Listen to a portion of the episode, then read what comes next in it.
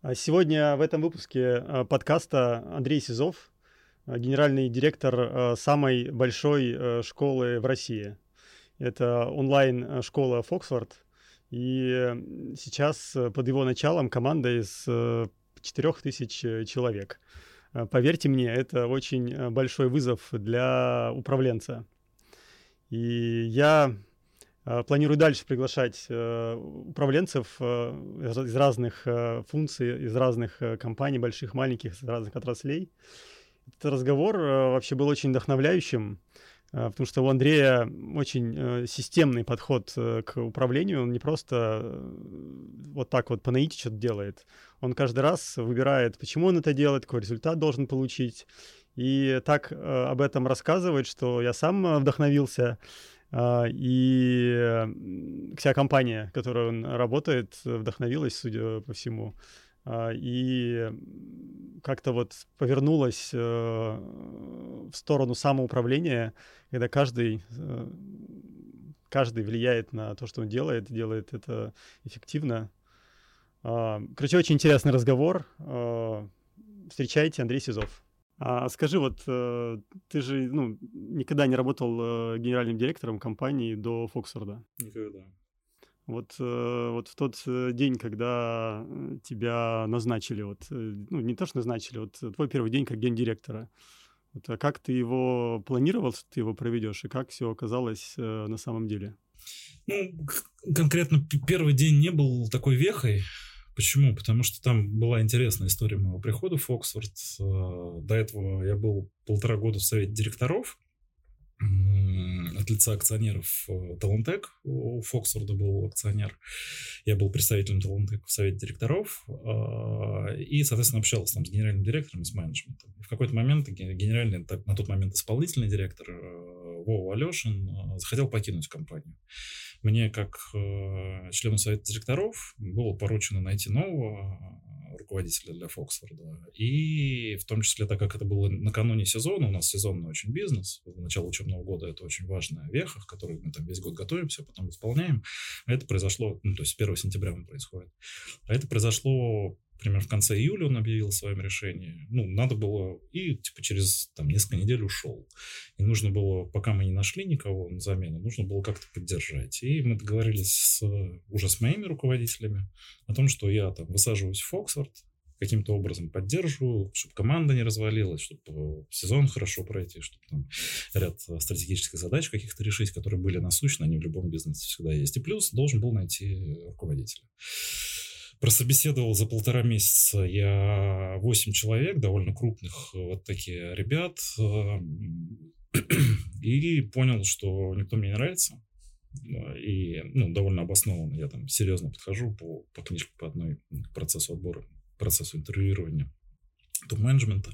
Раз. Второй момент, я в какой-то, ну, я в, в тот момент я всегда жил в парадигме, что вот как бы финансовый директор или любой там функциональный директор, HR-директор, операционный директор, у меня там были совмещения какие-то, что это как бы некий предел, я не хочу управлять э, компанией как бы как SEO, потому что видел, что у меня там в маркетинге зона для развития, в продукте зона для развития, и вообще вот как бы я интровертированный довольно, я управление командой, мотивация команды не мое, но пообщавшись с восьми людьми, довольно крупными, которыми любят, я понял, что я там, ну, условно, не пальцем деланный, что я тоже как бы ничего, потому что мы как бы на равных общаемся. И э, там Вова Алешин, э, уходя, сказал кому-то из моих руководителей, из других членов совета директора, что кажется, что Сизов неплохой кандидат. Он подал эту идею. Мне он тоже сказал, сказал, да, что с ума сошел, да ну нет. Я вот временный проект сделаю за два с половиной месяца и отвалю. Ну, пришел, Первое, мне понравилось, потому что когда работаешь в вот, Talentec, это некая управляющая компания, ты далек довольно от э, от работы в поле, от реального продукта, от людей, от результатов. Mm-hmm. Ты скорее как бы занимаешься таким верхнеуровневым стратегическим каким-то управлением, и то постольку поскольку. Вот собираешься там раз в месяц и что-то там умничаешь. Вот. Ну, я утрирую, конечно, не все так, но тем не менее. А, ну, как бы, и тому моменту я полтора года проработал вот в таком упра- управляющей компании. Я понял, что Ну, во-первых, мне нравится вот в поле работать, когда там, не знаю, 1 сентября, платформа ложится, здесь какие-то проблемы, их надо решать. Вот они все очень такие осязаемые, эти проблемы, и ты занимаешься ими. Второе, а, довольно настойчиво стали мои руководители говорить о том, что давай, давай, у тебя есть потенциал, там ничего, все нормально, подтянешь. И команде, кажется, зашло, даже команда стала говорить, давай, давай, давай. И в какой-то момент, это было, вот как сейчас помню, 3 сентября, а назначен я был 1 октября, я сказал, что, чуваки, ну, мне интересно было бы. Подожди, то есть... Э... То есть в конце июля я высадился. Угу. 3, до 3 сентября я вот этой деятельностью занимался. Какой-то такой угу. странный довольно, но тем не менее. Там из такого осязаемого был это поиск, э, сфокусированный поиск нового руководителя. Вот 3 сентября я принял решение, что мне было бы это интересно. Предложил свою кандидатуру акционерам, в том числе Алексею Александровичу Мурдашову, который, ну, как бы, конечно, бенефициар нашего бизнеса. А, с Максимом Спиридонов тогда руководил бизнесом. Его, с ним несколько раз встречался, он спрашивал меня про мой вижен, про бэкграунд, вот это что-то. Ну, то есть он был убежден в какой-то момент времени, что окей. Дальше он собрал какой-то совет, и команда проголосовала что-то из тех кандидатов, которые были, там были какие-то внутренние кандидаты, я был, все-таки кто-то в воронке у меня был, я про них репортил, что, как бы, кажется, лучший кандидат, по их мнению, СИЗОВ. И мне сделали офер, я его с удовольствием принял. И 1 октября получился очень плавный въезд. Вот не было какой-то mm-hmm. даты такой, что вот у меня сегодня первый день, э, генераль, когда я генеральный директор, давайте-ка так.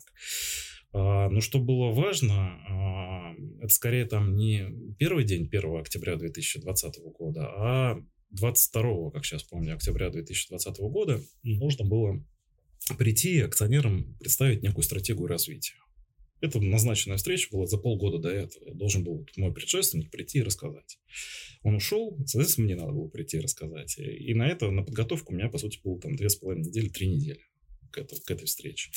И вот э, это был там интенсивный период времени, когда я практически не спал, круглосуточно что-то говорил с кем-то, пытался э, свои продуктовые слабые скиллы, маркетинговые скиллы как-то развить, что-то понять про это, собрать все в единую законченную историю, самого себя убедить, команду в этом убедить, потом представить акционерам, утвердить. И вот 22 октября получилось это сделать, а, в том числе как бы как шаг был то, что впервые в истории Фоксфорда Фоксфорд получил большие кэш совершены инвестиции, ну, измеряемые сотнями миллионов э, рублей. Это нужно было на тот момент времени, потому что рынок рос, и я посчитал, акционеры меня поддержали, что это нужно.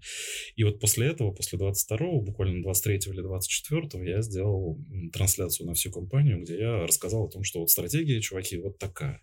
И вот это было довольно необычно и волнительно. Почему? Потому что, во-первых, культура в компании была такая, что э, предыдущие руководители, и не только он, а и кто до него был, они довольно авторитарно управляли бизнесом. То есть вот будет так, ты делаешь что, ты делаешь что, ты делаешь что. Центр принятия решений в голове. У меня подход к управлению другой. Я пытаюсь как бы, ну, как бы моя задача собрать специалистов, мотивировать их что-то придумать, э, вдохновить их и потом ну, проконтролировать, чтобы это было реализовано. Да, вот. И вот а это предполагает то, что мне надо всей компании рассказать о том, а как, собственно говоря, будет, в чем моя идея и почему, и как я к этому пришел. Вот это было довольно волнительно. Там на тот момент в Фоксфорде работало 550 человек в бизнес-команде, около чуть больше тысячи репетиторов. Вот волнительно было вот это мероприятие. Ну, во-первых, повторюсь, у меня не было опыта. Я какой-то хрен с горы для компании. Да, бывший финансовый директор пришел какой-то. Второе, это не сильная моя сторона, стратегический дискурс был, и его надо было убедительно рассказать, чтобы народ выкупил, который намного лучше меня понимает в этом. И, ну, и в целом публичные выступления для меня это был на тот момент еще больше стресс, чем сейчас. Он и сейчас стресс какой-то. Тогда был был просто нереальный стресс. И вот, вот эту дату я очень хорошо помню. То есть я, я вот должен был сделать хорошо, чтобы на старте вот не было обманутого впечатления. Первое впечатление важно. Ну, вернее, оно исправляется потом, но намного больше усилий нужно было, чтобы его исправить. Вот это вот, вот эта трансляция на, там, на больше, чем тысячу человек. А в чем моя идея? Как я к этому пришел? И что это конкретно значит? Вот это была там знаковая история, которая была прям вот сложная. Я как сейчас помню этот день. Ответил? ответил, да. Ну вот интересно, а, когда вот ты так э, попадаешь в такую стрессовую ситуацию, вот за три недели надо разобраться в бизнесе, э, ну, который ты немножко знал, но так как-то вот по табличкам. А, и вот как такие проекты ты вот управляешь ими? А, важно же ну, не упасть в грязь лицом. Ну, как раз вот э, некое планирование – это моя сильная сторона. Э, первое. Второе, повторюсь, культурно, тезисно, мировоззренчески. Я считаю, что каждый человек в компании, вот он на своем месте, он намного лучше меня разбирается в этом. И, соответственно, задача, исходя из этого, первое, спланировать таймфрейм, просто чтобы физически влезло, потому что мне на выходе надо получить артефакт какой-то, который я покажу акционерам как законченную историю, и они согласятся, что да, делаем так. Ну, потому что иначе это будет плохой результат. Любой результат, неутвержденная стратегия, это как бы черная метка для генерального директора. Да? А, а, это первая штука по планированию. Вторая вот по поводу подхода. Мне нужно вот как бы из команды вытащить то, что знание какое-то, его осмыслить, проверить на непротиворечивости, подготовить из этого знания, извлекая его из них какой-то план, разделить потом этот план с ними, убедить, что план надо реализовать так, и потом, собственно говоря, приступать к экзекьюшену. И если ты так проделал это все, то execution намного проще реализовывать, потому что народ понимает, что это их идеи, которые просто моим языком изложены. Это уже их, это им принадлежит. Вот как у Адизеса управление изменениями. Ключевое, что, знаешь, как есть формула, типа, эффективное решение – это правильное решение умножить на степень вовлеченности исполнителя решения в его реализацию. Соответственно, mm-hmm. вот в степени вовлеченности я достигаю тем, что я не прихожу, говорю, братан, как бы, теперь ты делаешь это, а ты делаешь это, ты делаешь это. А как бы это вот они вместе родили. А, а что это значит практически? Я собрал э, фокус-группу из э, тех людей, которые отвечали как бы за функциональные блоки продукта. Продукты, маркетинг, операционка, ну и так далее и тому подобное. Плюс ко всему какие-то были там, мне, мне подсказали, что вот кажется, вот этот чувак давно работает, он что-то знает. Плюс там есть Леша Половинкин, основатель Фоксфорд, которого я хорошо знаю, которого тоже. И вот я собрал и давал, чуваки, вот у меня есть несколько вопросов. Какая у нас целевая аудитория? Какие у нас сегменты целевой аудитории? А что продуктово? А какие конкуренты вам нравятся? А почему они вам нравятся? И так далее. И в целом вот тогда еще подспудно, сейчас я уже делаю это осознанно, тогда подспудно как-то интуитивно пришел к некому фреймворку, который, кстати, Мордашов вот в осознание через Мордашова пришло, он вдолбил это мне в голову, а тогда это интуитивно было. А фреймворк такой, что для того, чтобы стратегию сделать, ты должен последовательно ответить на три, а в лучшем, а, а, а, а в идеале на четыре вопроса. Это что хотят пользователи твои, ну вот, что они хотят. Второе, что делают конкуренты. Третье, не обязательный вопрос, но хорошо если есть время и вообще хорошо бы об этом подумать, что делают мировые бенчмарки, тот, кто непосредственно с тобой за целевую аудиторию не конкурирует, но делает что-то похожее где-то еще, да, на, на других рынках каких-то. И четвертое, исходя из этого, а, а что делаю я? Для того, чтобы достигнуть цели. А, а на верхнем уровне ты должен еще с акционерами согласовать, собственно говоря, а чего вы хотите от бизнеса. Ведь у акционеров тоже может быть разное. Кто-то строит дивидендную корову, кто-то строит, играет в рост, кто-то вообще на продажу бизнес готовит, ну и так далее и тому подобное. То есть согласовать цели, потом ответить последовательно на эти вопросы, и, собственно говоря, из этого родился план. Вот интуитивно, повторюсь, я фактически это все Какой проделал. Какой был самый сложный из этих трех вопросов? А, ну, про конкурентам довольно простой вопрос. Наш рынок, он хайповый, и много информации можно достать. А самый сложный, ну, самый сложный последний, а что делаем мы? Потому что у этого должна быть логика какая-то железобетонная. Плюс стратегия, это же всегда бэклог, и где ты как-то приоритизируешь, а в отсутствии системы приоритизации точных эффектов сложно приоритизировать, оцифровать. Поэтому много чуйки в этом. Поэтому, наверное, этот вопрос самый сложный. Второй по сложности это вот, э, а что хотят пользователи, собственно говоря. Потому что, как оказалось, даже нет согласия в команде, например, а, а, а кто наша целевая аудитория, а какие сегменты этих целевой аудитории есть и какими характеристиками, потому что мы долго спорили об этом. Мы договорились в итоге, выделили там 7 сегментов, по которым до сих пор, на самом деле, Фоксер живет, но это была прям вот эволюция командной работы для того, чтобы прийти к тому, что действительно 7 сегментов этих. Поэтому вот базовый вот этот вопрос, но и ну, самый сложный, что делаем мы, вот, как бы план. Знаешь, интересно, когда вот я думаю про бизнес, mm-hmm. э, мне вот часто приходит э, сравнение э, с армией. Mm-hmm. Это, потому что, ну, это иерархичная структура. Когда есть там отдел, начальник отдела, директор, там главный директор, и там еще акционер в конце. И, в общем-то, за неподчинение гендиректора человек увольняют обычно. А, да, ну то, что ты рассказываешь, э, это вот э, какая-то э, другая логика. То есть я понимаю, как это тоже может работать, но Вот, вот эта штука с армией, или там, не знаю, вот как с корабль, знаешь, когда вот идет на корабле, нельзя не слушаться капитана, потому что он отвечает за все. Поэтому там все жестко. Ты механик, иди работай с двигателем. А вот, вот эта система, когда ты всех спрашиваешь, она вообще насколько функционирует? А, Хорошо опять же, возвращаясь к Адизусу, которого упоминал, там есть такая штука результативность и эффективность. И они на самом деле разные. Результативность, немножко теория. Mm-hmm. Результативность это когда ты достигаешь результата, который ты запланировал. Точка.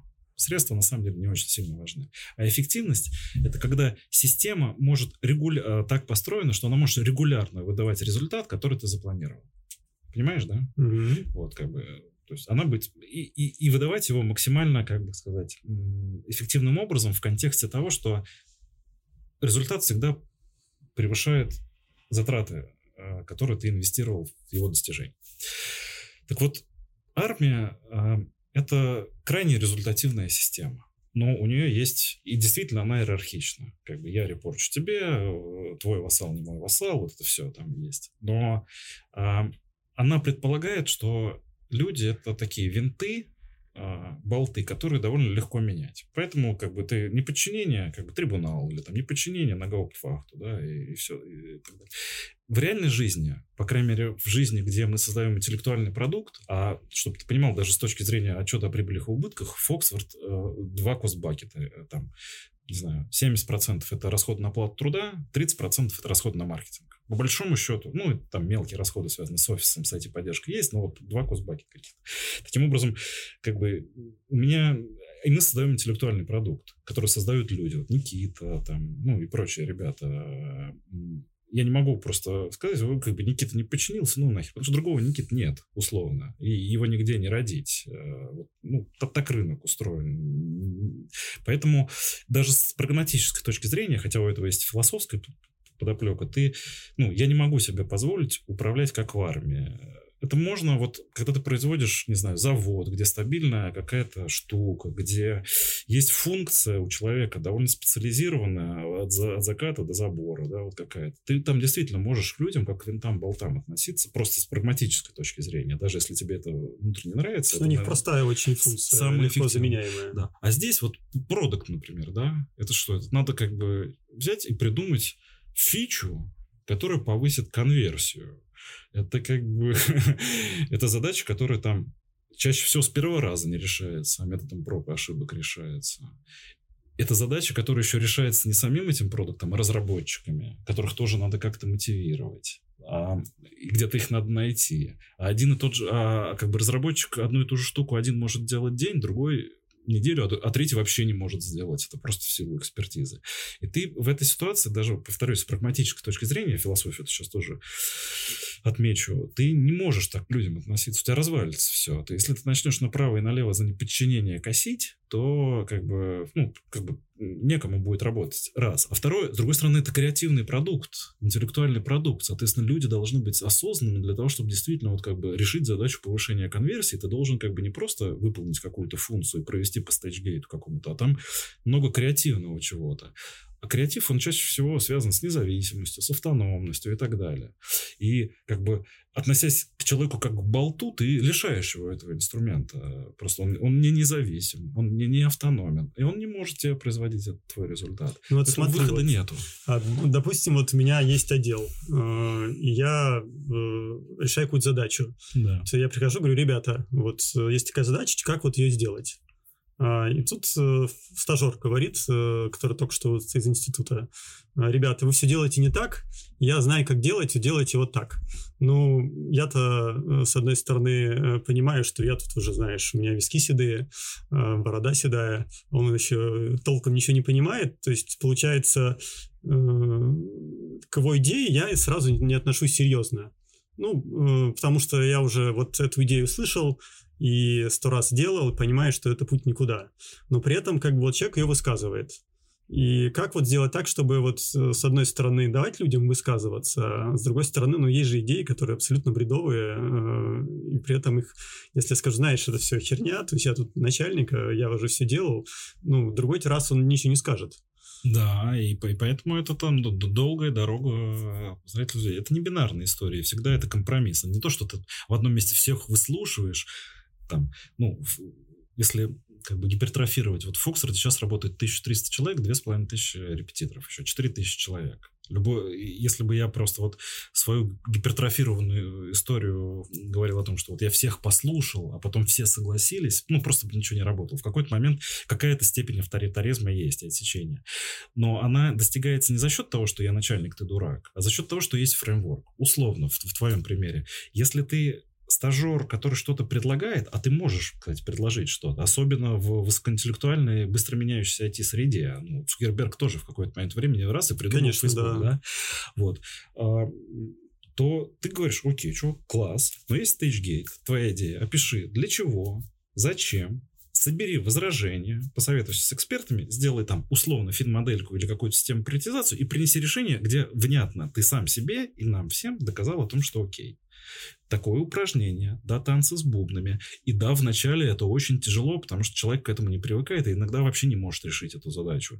Но со временем, если ты это внедряешь последовательно, кучу времени инвестируешь, все это быстро происходит. Человек тебе уже просто так идею не выскажет. Он сам подумает про риски, про недочеты, поговорит с теми, кто имеет опыт в этом, и их мнение учтет, прежде чем предложить тебе какую-то идею какая-то такая штука. Сколько вот у вас заняло э, времени на то, чтобы вот этот фреймворк внедрить? А, она, это, эта штука не, это знаешь, как э, всегда можно стать где-то лучше, мы идем по этому пути, никогда не придем до какого-то идеального состояния, что будет все так работать, но вот эта некая культурная трансформация самостоятельности, она на уровне даже топ-команды у меня заняла примерно год, чтобы народ вот как бы горизонтально начал общаться между собой. Не просто меня в чем-то убеждает один на один, я принимаю решение и всем раздаю задачи. Раньше так работал. Примерно год на то, чтобы приучить всех вот к этому. У этого есть инструментарий, если интересно, могу рассказать, как я это делал. И потом вот эти люди, которые сами прониклись и поняли, что эффективно, начинают через своих, в свои команды это внедрять. Сейчас, мне кажется, мы на довольно высоком уровне того, что народ ну, может высказываться. Не знаю, вот как, как, может быть, коллеги со мной не согласны, но мне кажется, на довольно высоком уровне. И сейчас э, как бы булшит какой-то вот со старта я редко слышу какой-то э, где нужно поупражняться, объяснить человеку, что вот сделай раз, два, три, четыре, и он сам придет к тому, что это булшит, хотя ты уже понял с, высоты своего опыта. А, то есть, получается, то есть два с половиной что... года, и мы еще не пришли в это угу. состояние что ли вот, чтобы высказать идею, э, то есть я вот не могу сейчас высказать ее просто, прийти и сказать, вот давайте сделаем вот так. Ты говоришь, хорошо, вот тебе фреймворк, иди работай по нему. Да.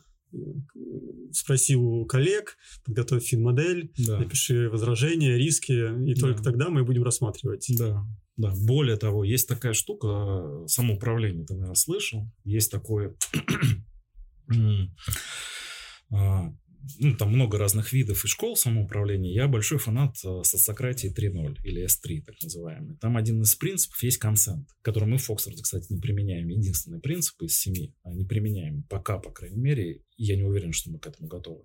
Так вот, там идея консента это в том, что решение принимается, если у никого нет возражений для того, чтобы оно было принято но при этом решение должно быть сформулировано по фреймворку, что ты определяешь драйвер, на что это влияет, ты определяешь напряжение, а какая сейчас проблема, и предлагаешь решение к этому напряжению. Так вот там интересно, что вообще концепция строится на том, что ты, если что-то предлагаешь, если тебе в голову что-то пришло, то ты потом ищешь возражений. Понимаешь, mm-hmm. если есть возражение, и оно аргументировано, решение твое не будет принято принято. Но ты с благодарностью относишься к тому, что народ высказывает возражения. Почему? Потому что это тебя предостерегает от ошибок, о чем ты еще не подумал. Вот надо немножко мировоззрение поменять еще народу, о том, чтобы ну, как бы там много ответственности, там куча всяких условий для того, чтобы... Но вот идея в том, что да, как бы есть идея, вот фреймворк, и он сначала как бы такой насаждаемый, типа вот как бы описанный, что вот только так и никак, а со временем человек, когда по несколько раз проходит, он начинает мыслить так. Тебе фреймворк уже формализованно не нужен. Человек к тебе приходит уже, говорит, вот у меня есть идея, вот я посчитал, смотри, вот так, я поговорил с этим, вот так, я нашел такие-то возражения, вот так отработал, вот так учтел, и предлагаю заключить такое-то соглашение о реализации этого решения. Со временем начинает само по себе вот так вертеться. Но это два с половиной года, повторюсь. И, и этот процесс еще не закончен. Круто как. Я вот э, много, конечно, слышал про вот эти все бирюзовые организации, да. и мне казалось, э, что это... Э, утопия. Ну, не утопия, что это тяжело реализовать. Ну, почему? Потому что это требует э, людей других. То есть, ну, их, потому что вот э, вся наша культура, вот э, школа, институт, э, работа, они вот как раз учат, вот у нас есть эта авторитарная система, тебе говорят, что делать ты делаешь, не высовывайся, а тут как будто бы все это отменяется, и надо действовать по-другому. То есть получается, что э, вот ваш подход, давайте мы э, так людей воспитаем. Да. А когда человек приходит со стороны, вот как он, вот когда вот это все видит, как он, э, как его в, в эту систему перетащить быстро? Ну, немножко издалека начну. А, не мы такие уникальные, что мы тут строим, а все, кто нам к новому приходит, вот этого как бы должен переучиться и переродиться или так далее. На самом деле на рынке много компаний, которые подобным образом это реализуют и даже намного глубже, чем мы сейчас. Например, а, когда вот я про социократию 3.0 примерно год назад вычитал, системно понял, выкупил, и мне это там зашло, и я стал там апологетом этого. Но правда в том, что я к этому шел интуитивно и, и до этого, раз. Второе, когда я изучил Сократию 3.0, я понял, что с 2016 по 2019 год я работал в компании Doc Plus, где так работало. То есть мы никто не говорили, что у нас самоуправляемая организация. Мы никто не говорили, что у нас тут бирюза и все такое. Но мы просто жили в этом, мы были уже в этом. Поэтому э, заблуждение в том, что новый человек, для него это слишком чуждо. Но это в общем и целом, не знаю, если мы возьмем человека из какого-нибудь Газпрома, скорее всего, он не будет в этом. А дальше ты как бы ну, важна процедура онбординга, где ты рассказываешь, что это все базируется на, таким-то, на такой-то ценностной модели. Ценностная модель два раза в год, братан, или там один раз в год у нас, она а, тебя 360 коллеги оценивает, соответствуешь ты ценностной этой модели, нет. Как соответствуешь? Ценности эти проявляются через э, твои как-то компетенции, а компетенции проявляются через конкретное наблюдаемое поведение, через паттерны, э, через паттерны поведения. И у нас прям система есть. Подожди, Ценность, подожди, вот, да. Э, ну там, какой пример ценности вот вашей назови? О, например, эффективность эффективность, ценность. Вот как вот я, как э, сотрудник, вот смогу эту ценность в своей компетенции проявлять? Ценность эффективности реализуется через набор компетенций каких-то твоих. Э, ну, другой пример, потому что будет более показательный. Например, ценность э, а, командность. Ценность mm-hmm. команды у нас есть. А, значит, э, через какую компетенцию это проявляется? Через то, что я, я исхожу из того, что коллеги профессиональны. Как это проявляется mm-hmm. через паттерн поведения? Что я не говорю о том, что вот там все, все, кто приносит, они хрен пойми кто. А я сначала разбираюсь всегда в том, что человек тебе выражает, высказывает какую-то знаю, идею чем-то угодно, если она тем более по фреймворку. Ты не просто от нее отбрасываешь, а ты ее всерьез рассматриваешь, тратишь на это время. И тебя оценивать, так ты себя ведешь или не так себя ведешь. Вот, вот такой пример mm-hmm. понятен ли? Вот. И нонбординги, соответственно, но, но это как бы только фундамент. Ценности, модель компетенции и паттерна поведения – это только фундамент. Дальше у тебя есть орг-структура. Ты попадаешь, у нас матричная структура управления. Что это значит? Что у нас есть э, горизонтали функциональные, допустим, маркетинг, операционка, HR и так далее. И есть э, вертикали бизнесовые, где в бизнесовой вертикали на самом деле количество людей почти нет. Ну, там какие-то бездевы, такие э, универсальные солдаты, которые все остальные функции организовывают. И вот на пересечении этих штук возникают ячейки, которые делают тот или иной проект или тот или иной бизнес-юнит. И ты как бы не в составе, э, в состав... если и теперь поставь себя на роль бездева. У тебя нету в прямом подчинении маркетолога, продуктолога и так далее. Эти люди, они подчиняются директору по продукту, директору по маркетингу. Но ты должен с этими ребятами договориться о том, что вот так действовать наиболее, это, ну, как бы самое правильное решение в этот момент времени. А это значит, что ты не можешь просто сказать к маркетологу, иди, пожалуйста, вот такой лендинг делать. Ты должен собраться, с ним пообщаться. Вы должны совместно прийти к решению о том, что вот это наиболее эффективное решение. Возникает отношение заказчик-исполнитель. И как бы и там двусторонняя связь получается, что как бы я как заказчик э, тебе что-то заказываю, ты должен обеспечить SLA, как бы. И плюс ко всему, я как заказчик отвечаю за конечный результат перед SEO. Поэтому я заинтересован в том, чтобы ты наилучшим образом выкупил, чтобы ты был вовлечен, вспоминаем формулу про то, что вовлеченность mm-hmm. влияет на эффективность решения, и наилучшим образом реализовал. И ты попадаешь в вот такую систему. Когда ты приходишь, допустим, как бездев, а, а у тебя как бы нет своих ресурсов, ты должен пойти и договориться.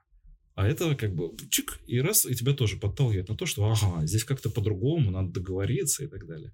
Дальше. Это э, ритуалы э, постановки целей. У нас э, вот это с первого дня свое делает, потому что я считаю, что там единственный правильный путь, это тоже интуитивно, но тем не менее, это э, у нас э, открытое целеполагание четырех уровней. Есть две стратегические цели, там определенные. Их поддерживают 8 кроссфункциональных стратегических инициатив. Далее функция с опорой на это. Говорит, что инициатив, в рамках инициативы мы спланировали делать раз, два, три, четыре, пять, а функция каждая должна заделиверить, чтобы эта стратегическая инициатива была реализована. Спланировать свои цели, а и у каждого функции, функции есть конкретная фамилия, кто делает ту или иную цель. Получается четыре уровня, вот такие вложенные. И это открыто для всей компании. Более того, раз в квартал все заполняют процент выполнения. если я что-то себе поставил, условно говоря, вся компания увидит о том, что я а мне не хочется поддерживаешь такой вот системы постановки и согласования целей, которые вложены в друг друга, и это там отдельная история, как вот мы только сейчас это начало работать безболезненно. До этого это были там трехдневные споры, запирание топ-менеджмента где-то за городом, чтобы мы об этом договорились с руганью и так далее. Сейчас это проходит нормально. И под, вот, то есть система ценностей, орг-структура, система постановки э, целей, а потом система наблюдения за результатом. Мы, у нас внедрен фреймворк, называется checkpoint. Вот ребята наверняка там не дадут соврать, что они все это знать. Каждая бизнес-вертикаль, каждая функциональная вертикаль с определенной регулярностью от двух недель до раза в квартал, от раза в две недели до раза в квартал, выходит, говорит, мы себе ставили такие-то цели, вот у нас такие-то результаты, вот у нас такие-то отклонения, это произошло потому что, план на следующий квартал такой-то, проблемы, блокираторы, риски такие-то, помогите вот в том-то, в том-то, в том-то. Публично любой человек они расписаны, они есть в общих календарях. Любой человек в компании может прийти на это мероприятие и задать вопрос. А обязанность человека ответить на этот вопрос. И у тебя такая как бы прозрачность. И у тебя получается ответственность всех перед всеми, но при этом с локализацией ответственности как бы за конкретный кусок продукта или за конкретный проект. И вот это четвертая штука. И вот как бы и, того, на онбординге про это все надо хорошо рассказать и объяснить, почему так и в этом мы тратим довольно много усилий, сейчас все больше и больше усилий. Сейчас, например, я возвращаю практику того, что ну, по просьбе HR о том, что новичков будем раз в месяц или раз в два месяца собирать, я буду все это рассказывать своими словами, как, ну, как бы, как некий ну, держатель этого процесса и как э, основной идеолог этого процесса внедрения. А потом это просто вот процессуально поддерживается. У тебя, у тебя как бы получается в этой системе первое, ты должен как бы, соответствовать ценностям, и раз тебя оценят, и дадут тебе развернутую mm-hmm. обратную связь, и при этом еще как бы э, вбито людям в голову о том, что обратная связь это дар какая бы она ни была критическая, или, ну, почти всем вбита. Как бы я радуюсь, когда получаю что-то, что здесь ты накосячил, мудак и так далее. А, как бы, отлично, значит, есть куда расти. Это будет через систему целеполагания. Твои цели, это не просто себе что-то придумал, что я вот херачусь с руководителем согласовал, а ты кроссфункционально со всеми согласовал и опубликовал на всю компанию. Любой человек может зайти и задать тебе вопрос, почему ты делаешь это. А еще раз квартал, или там чаще регулярно, должен рассказать о результатах того, почему ты таких результатов добился. И вот это как бы тебя увлекает, увлекает, увлекает. Не все в этом э, примеряются. У нас, когда э, текучка в первый год, когда мы выросли с 500 человек до 1300, была процентов 35. А, ну, то есть каждый третий, кто к нам приходил, уходил. Там по разным причинам иногда мы делали ошибку найма, и человек увольнялся из-за этого. Но часто очень э, человек говорит, я не могу. Здесь у вас либо какой-то хаос, либо я не понимаю, либо у вас тут какой-то ну, бред вот в процессах. Ну, не подходит ему. Ну, вот интересно, когда я помню э, свой какой-то, знаешь, момент э, откровения, когда я читал э, книгу Энди Гроува mm-hmm. High Output Management, высокоэффективный менеджмент, и он там как раз прописывает, как работает маточная система. Я до этого в ней работал, когда работал в транснациональной компании, но это как-то ну, не понимал. А тут раз смотрю, система. Такой, вау, это же так э, как бы просто, понятно и при этом работоспособно. И понял, что вот несмотря на то, что и я, вот и ты тоже учились в университете управления, то есть нас вот управлению, в общем-то, никто не учил там. А, а как вот вообще вот можно научиться управлению? Ну, во-первых, да, книжки надо хорошие читать. Гров один из, ну, там, не знаю, может быть, ребята тоже слышали. А, мы, допустим, Гров, ты знаешь, в России не продается, например, извини за отвлечение. В mm-hmm. России не продается сейчас. Ты не можешь его купить, только можешь какую-то PDF-ку найти. Но мы распечатали, я тебе подарю, кстати, книжка есть. Энди Гроув, высокоэффективный менеджмент, подарю прям с, с, с этим, с лого Фокса.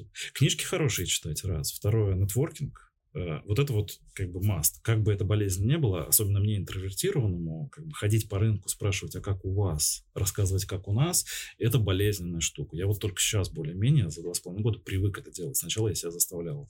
То есть ты опытом постоянно обмениваешь, такое обучение в процессе. Э, Все-таки есть программы, э, да, высшее образование у нас вот это системное высшее образование, оно кажется, что так себе, хотя, не знаю, может быть, вышки хорошие. Это у нас с тобой был так себе, возможно. Мы учились в одном вузе. А, там учиться можно, но здесь тоже сейчас скажу. И третья часть – это, ну, как бы, опыт – это хороший учитель, если ты к опыту и к любому своему действию относишься как к гипотезе. Что я имею в виду? Что ты говоришь, а вот, наверное, было бы прикольно вот так. И можешь пойти и начать это делать и потом сделать, и что-то получится. А можешь сказать, наверное, было бы прикольно вот так, окей. Как я пойму, что у меня будет хороший результат? Ага, у меня вот такие метрики успеха есть.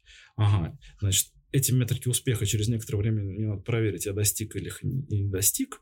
А для того, чтобы, опять же, достигнуть их чаще всего, по крайней мере, на моем уровне управления, мне надо вовлечь таких-то ребят и еще им объяснить. И потом через два месяца, или через полтора месяца, или через любой другой промежуток времени, который ты себе определил, сказать, стоп, вот по этим метрикам успеха мы проверяем. Мы планировали для успеха достигнуть их вот так, а они вот такие-то. И окей двигаемся дальше или не двигаемся.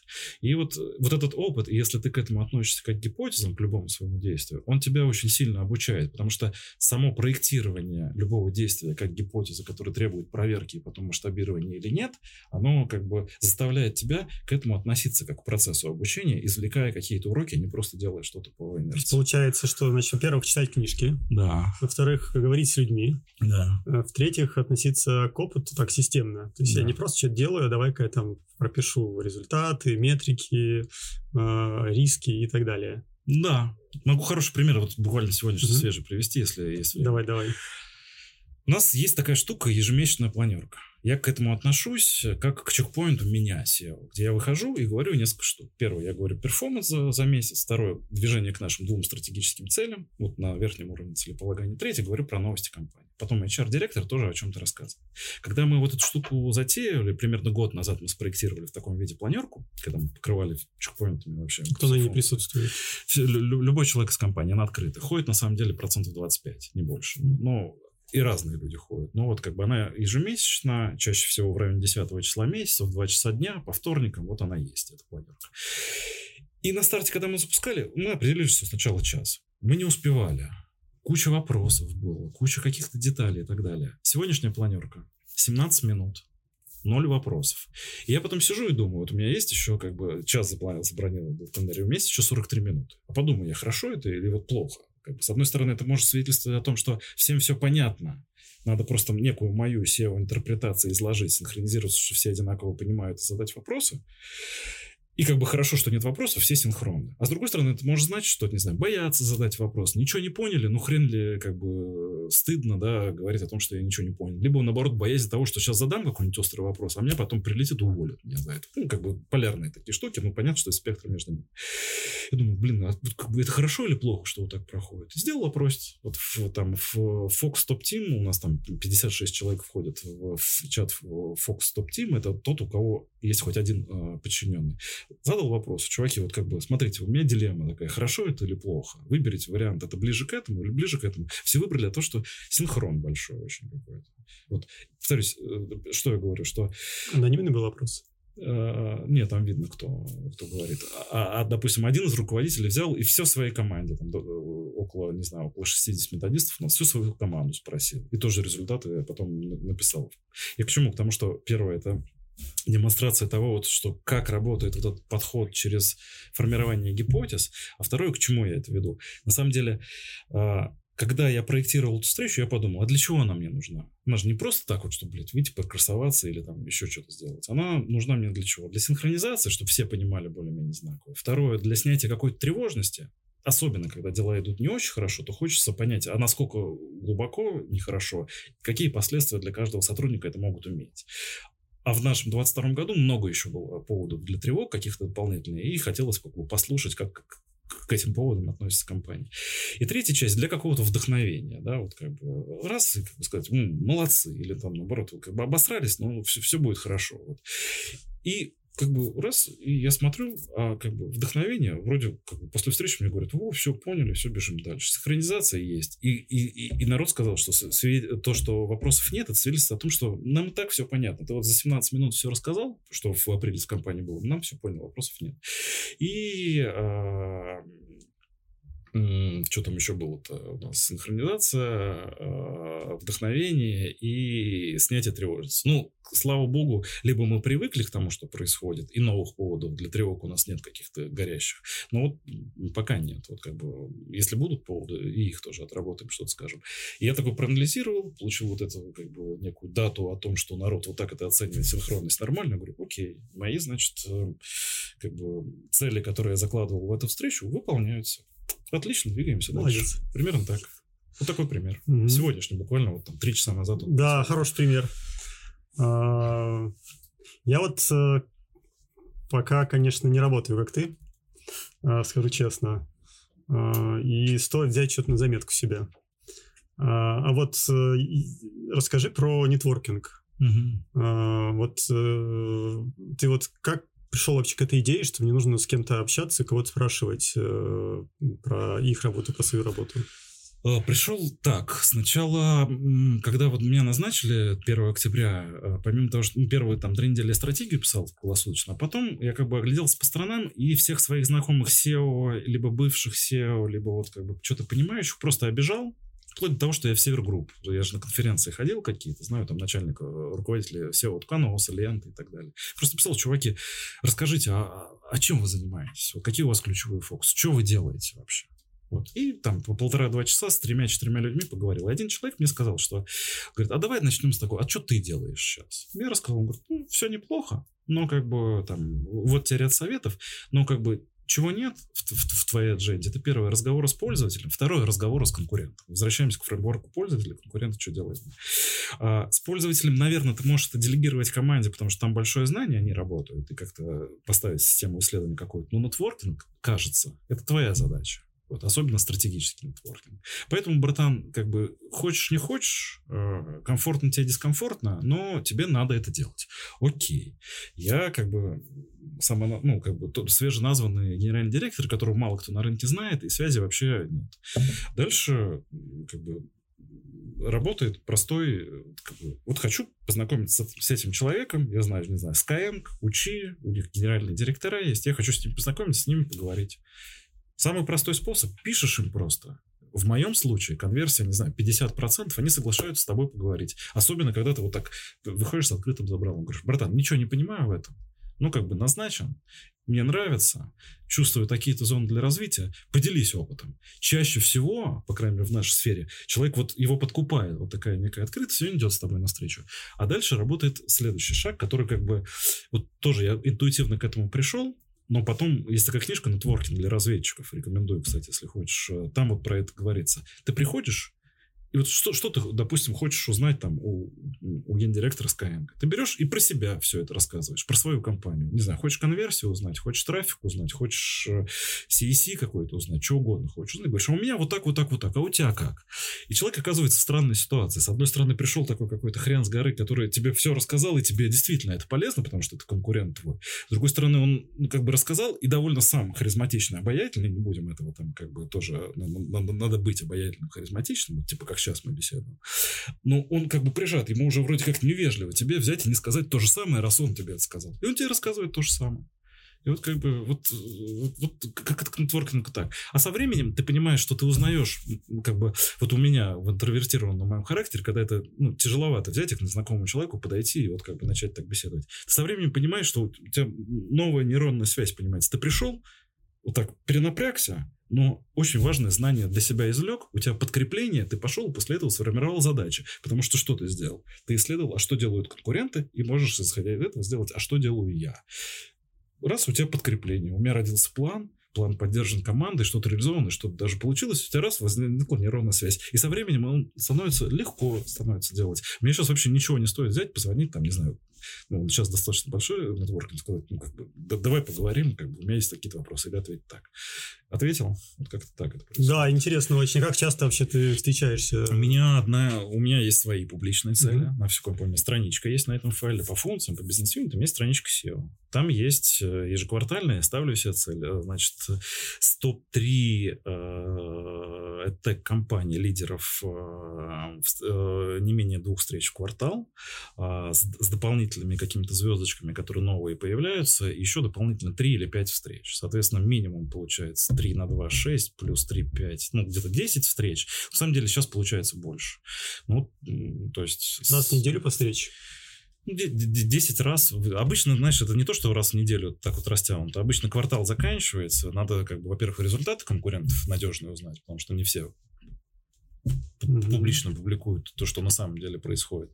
Во-вторых, как бы, ну, как бы квартальными циклами. Поэтому вот у меня обычно как раз, там, не знаю, в данном случае апрель за первый квартал был насыщен такими встречами. Там 7 из 10 этих встреч я провел за апрель. Потом в течение трех месяцев у меня там 3-4 встречи за эти, то есть раз в месяц. Потом наступает условно июль следующий, и у меня будет там каждую неделю по 2-3 mm-hmm. встречи. Сегодня была встреча с uh, Umschool, это один из наших ключевых конкурентов uh, в сегменте старшей школы, с Мишей Солдатовым, с основателем. Вот мы час провели беседу и обменивались данными. После этого такое количество заметок написал, в команду дал какие-то uh, инсайты, и команда уже что-то рожает. Бывали ли у тебя встречи, когда ты выходишь, принимаешь э, так, э, что-то, ребята, мы в дерьме? Конечно, вот, это, ну, не знаю, сегодня вот я написал 11 пунктов после, после встречи там с Михаилом, вот, с человеком, про которого я говорил. Там, один из них, это просто вот мы не дорабатываем вот здесь, пацаны. Смотрите, какая херня, нам надо делать то же самое, либо как-то еще лучше делать, конечно. Это ну, это подстегивает, происходит. я думаю. Да это интересно. Ну, у меня вообще негативная мотивация хорошо работает, вот лично для меня. Как бы я ну, как бы, когда чего-то не получается, доказать о том, что ты не пальцем делал, это что-то можем, у меня лучше работает, чем когда все получается, и ты такой вдохновленный, подкрепленный результатом, херачишь дальше. Да? Да, классно. А тогда еще, значит, про, про книжки. Вот да. ты уже две упомянул. Ну, я упомянул да. про Энди Грова. Ты тоже сказал, что вы ее печатаете, значит, нетворкинг для разведчиков. Давай еще какую-нибудь книжку, вот, которая в топ Про найм могу порекомендовать. Называется «Ху» книжка с вопросительным знаком в конце. The A Method of Hiring. Mm-hmm. Ну, то есть Она только на английском. Она на русском есть, я могу, mm-hmm. у меня в PDF есть, могу скинуть. Это про то, как нанимать. Ключевая мысль, там на самом деле прям фреймворки даны, они не совсем четкие, их можно адаптировать. У меня адаптированный под себя фреймворк, но ключевая мысль о том, что не бывает плохих людей, ну как бы плохих сотрудников.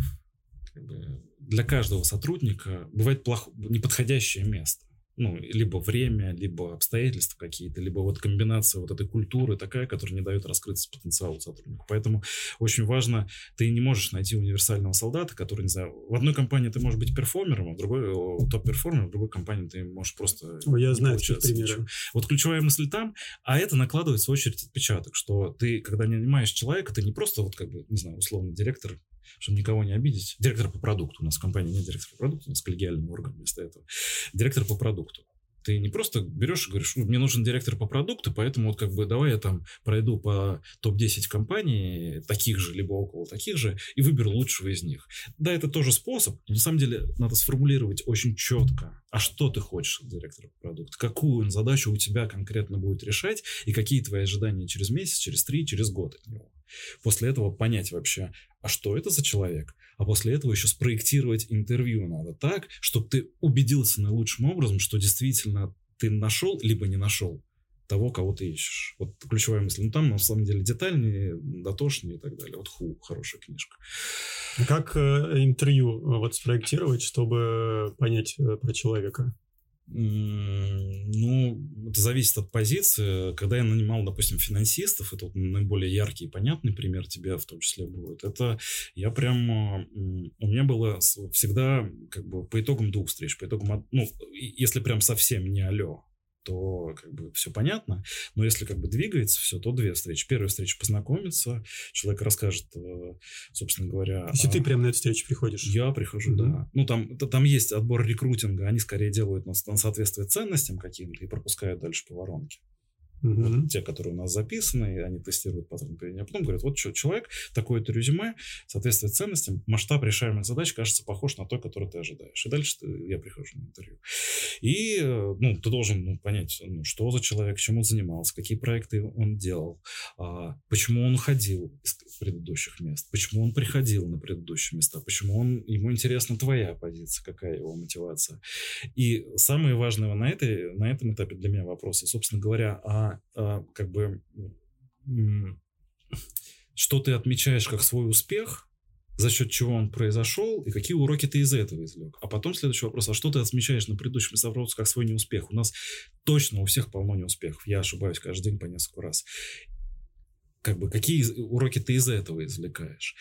И важный вопрос на мотивацию, например, как протестировать, я люблю задавать вопрос. А вот бывает так, допустим, я говорю о том, что у тебя закончился день, и ты думаешь, классный день сегодня был, сегодня прям вот круто, я собой доволен, еду домой прям такой вот с хорошим состоянием. Да, все говорят, конечно. А что должно произойти в этот день, чтобы ты себя так почувствовал? И вот тут как бы не все, а, могут ответить на этот вопрос.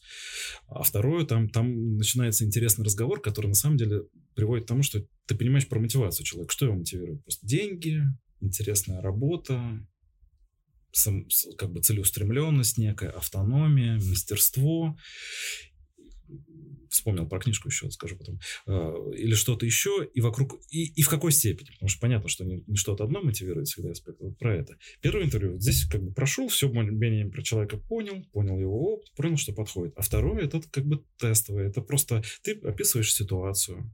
У меня Опять была... ты переходишь на это. Да, я да. прихожу, я говорю, что вот ситуация там какая-то, не знаю, условно, у тебя есть одна задача, вот такая-то, у тебя, э, у тебя дедлайн три дня, ты должен решить эту задачу, как ты будешь решать эту задачу. Он описывает. Ты говоришь, окей, за, за, за день до дедлайна, например, к тебе приходит директор и говорит, ну, твой руководитель говорит, братан, есть еще один нежданчик, вот такая-то задача, она очень важна. Как ты к этому относишься? А, ага. Он говорит, ну, как бы, ну, я согласовываю приоритет, систему приоритизации, например. Хорошо. От выполнения твоей задачи у тебя еще стейкхолдер зависит, для, которым приоритизация своего начальника не важна. А они, то, ты деливеришь для них результат. Как ты этот пункт отрабатываешь?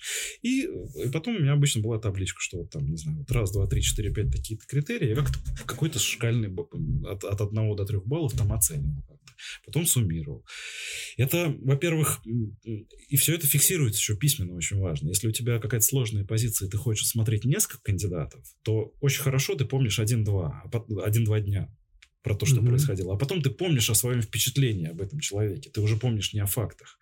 А оно, впечатление, может быть, э, связано с тем, как человек выглядел, как человек вел себя. Вот эта пресловутая химия начинает работать, mm-hmm. не работать. Кстати, в книжке говорят, что химия нахер вообще, это не, ну, как бы не работает и так далее. А вот это, когда ты все записываешь, фиксируешь, а еще у тебя есть как бы скоринговая система, которая как бы очень тонко настраиваемый, где один получил там у тебя 3,3 балла, а другой 3,2 балла, и ты выбираешь при прочих равных, конечно же, того, что 3-3, это тебя очень как бы сводит к тому, а, и оно тебе не позволяет выскочить. Если ты вначале сформулировал о том, что тебе нужно от человека, и это вскоре свой, тебе не позволяет из этого фреймворка самому выскочить и уйти в романтику какую-то, либо в обсуждение вот этой химии какой-то.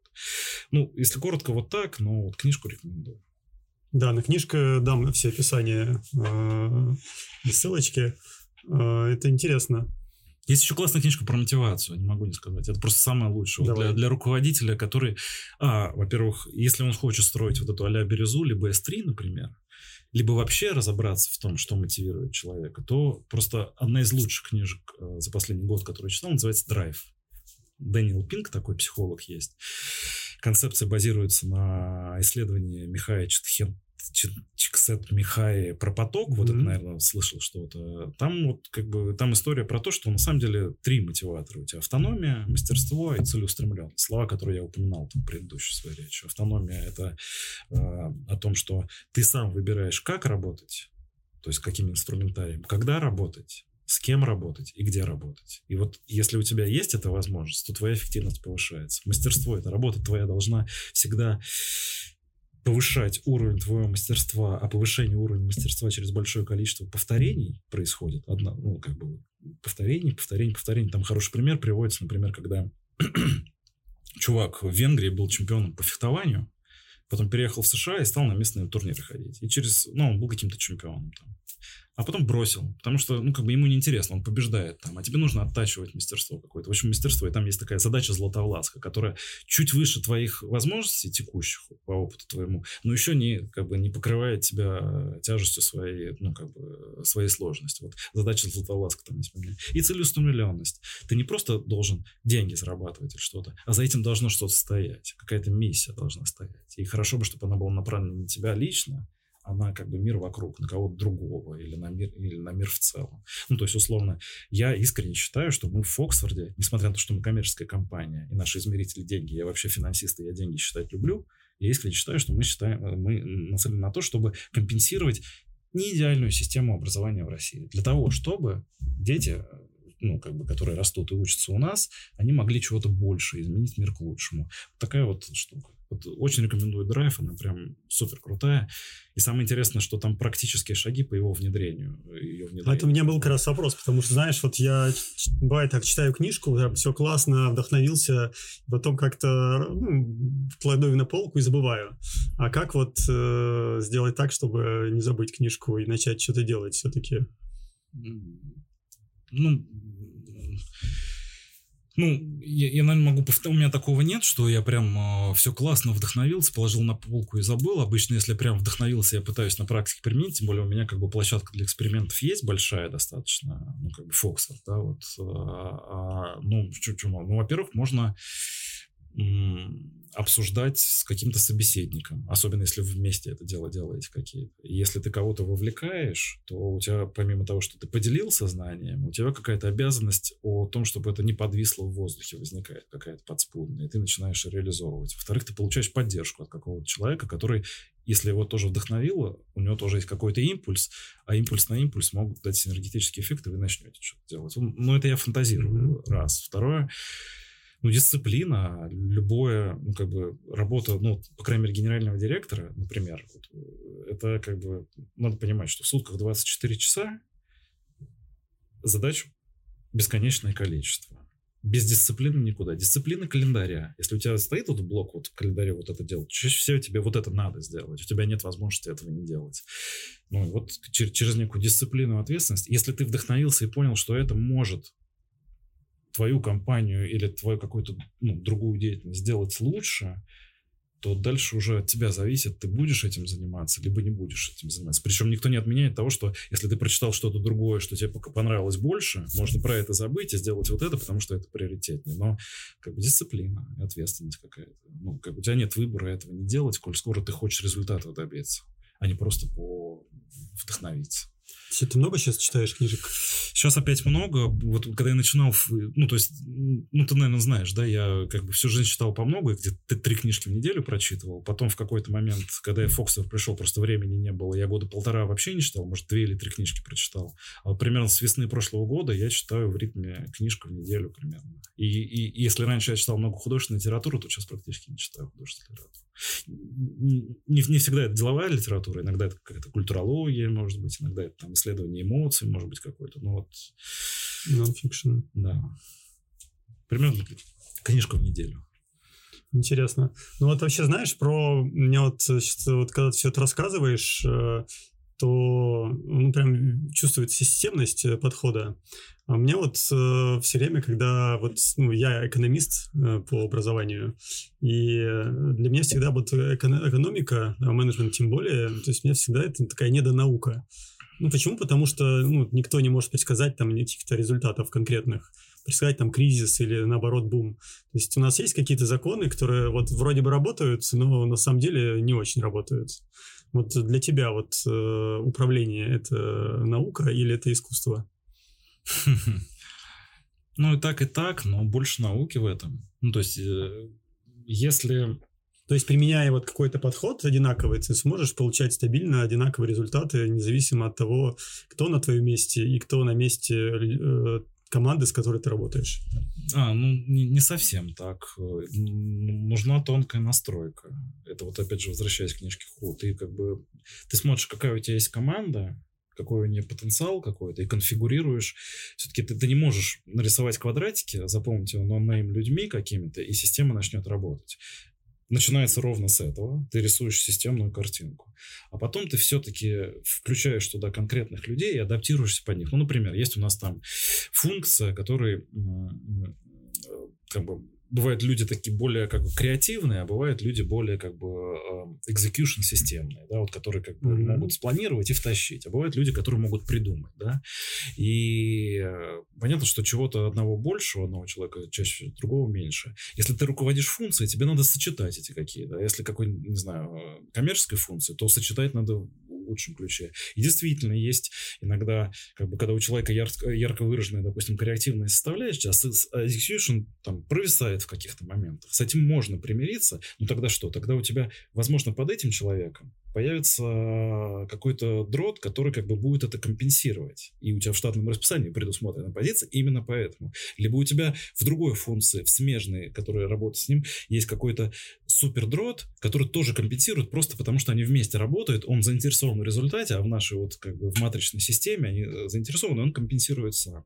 То есть все равно это и, при этом все, что я отвечаю на твой вопрос, я помню его, это все равно пока еще не искусство, а это некий процесс, вот эта индивидуальная настройка. А искусство, ну, разглядеть в человека потенциал – это искусство. Его все-таки 360 ну, как бы не выявишь, опросом вовлеченности не выявишь. Ты иногда как бы, как бы все-таки есть вот этот вот элемент какой-то веры в человека, по каким-то признакам похоже, что он вот как бы может больше, и ты его развиваешь в этом ключе. Вот в этой части это искусство. Увидеть человеке потенциал, поверить в него, понять, что он несколько раз ошибется, потом научится. Понятно, что несколько раз ты будешь его компенсировать, компенсировать, но на выходе, с учетом его уводных, когда он научится, он будет классным и лучше, чем ты. Вот это, это наверное, искусство. Это вот здесь есть вера и Здесь есть вера какая-то в это, и чуйка какая-то. Не уверен, что ответил. Не, наоборот, ответил, это звучит... Э, ну, вообще, как вот искусство... Искусство же можно тоже научиться. Ну, конечно. Как научиться чуйке? Вот когда вы как опыт, почувствовать? Опыт, опыт. Ну, например, как это может быть. Ну, э, видишь человека, вот у нас есть там э, Иван Решетников, например. Он продукт, а сначала он был у меня в Талантеке еще стажером. Ну, просто до пятом курсе института я его просто взял стажером, потому что мне надо было простые задачи какие-то делать. Потом я пришел в Фоксфорд, я Ваню с собой утащил. Он здесь тоже у меня был такой ассистент-стажер, какие-то мелкие задачи мы делали. Потом в какой-то момент времени я что-то в нем разглядел, он с нашими продуктами пообщался, Вань, что хочешь, а я хочу, чтобы у меня и зарплата росла, и более интересные задачи и так далее. Окей. Я вроде вот, я поверил в него, и он ушел в продукты. Так вот, импульс, когда я поверил о том, что он может куда-то развиваться, был в том, что вот почему-то я в нем себя увидел 20 лет назад. Вот как-то, вот смотрю, он похож на меня, кажется, 20 лет назад. Ага, значит, он что-то может, значит, у него есть потенциал. А это на чем базируется? На собственном опыте какой-то. А у тебя насмотренность со временем повышается. Ты можешь какие-то вот похожие взаимосвязи видеть. Вот, например не знаю, я вот специально вот эту чуйку стараюсь не декомпозировать, потому что если начнешь декомпозировать, ты можешь как бы растерять э, как бы вот эту, как сказать-то, вдохновение в этом, систематизировать сильно, и надо болты разобрать. Ну, например, это вот прямо сейчас вот спонтанно сформулировал так, что себя можешь или кого-то увидеть. Кто-то на кого-то похож, например. Ага, значит, кажется, что может быть вот так. Пробуем, пробуя ошибок можно это делать. Это как бы... Вот он что-то сделал, да, результата не достиг, но, в принципе, способ решения, он имеет право на жизнь, просто он там на каком-то этапе свернул куда-то не туда. А мог ли он свернуть не туда? А мог свернуть. А, верю я в это? Не верю. Попробую развить человека. Вот что-то такое. Да, интересно, конечно. Получился у нас разговор. Хочу задать последний вопрос. Э, вот э, э, если вот ты вот бы сейчас вот встретил бы себя вот 20 лет назад, да. то что бы ты вот хотел бы тогда знать из того, что ты знаешь сейчас, а тогда не знал? Менеджмент. У меня, вот возвращаясь к тому, что ты говорил, что у нас плохо учили менеджменту. Я и так не считаю. У нас, у меня была, у меня в институте, вот на, на кафедре финансового менеджмента было была учебник этот менеджмент, как он назывался? Питер Друкер? Нет, нет, другое, другое. Мэскон, по-моему, нет? Мэскон, да. Мэскон был учебник. Он хороший. Просто преподы у нас были плохие. Там про матричную систему все правильно написано и так далее. Так вот, что бы я хотел, чтобы у меня препод был такой, который меня заинтересовал предметом и как-то убедил в том, что это важно. Потому что я как и ты, и, и, и, ну, и ты, ты, ты знаешь меня, я немножко такой задрот отличник, да, вот я люблю там за, за, учить, все автоматы получать и так далее. Поэтому я учил, но для меня вот как бы, если бы еще на ярких примерах мне препод это рассказывал, о том, как это можно применять, вот, допустим, матричную систему управления, то намного бы быстрее я к этому пришел, и в том числе в Фоксе сделал. Поэтому, что бы я хотел знать, а, наверное, то же самое, но при этом знать это лучше с практическими примерами, а, как с позитивными, так и с негативными какими-то, а это от личности педагога зависит. Наверное, так. Не знаю, насколько ответил. Ответил. А, спасибо тебе за разговор. Тебе спасибо. Да, я прямо хочется книжки почитать, да. Скажу честно. А потом дисциплинированно их э, внедрять. Гроу сейчас подарю тебе. Спасибо.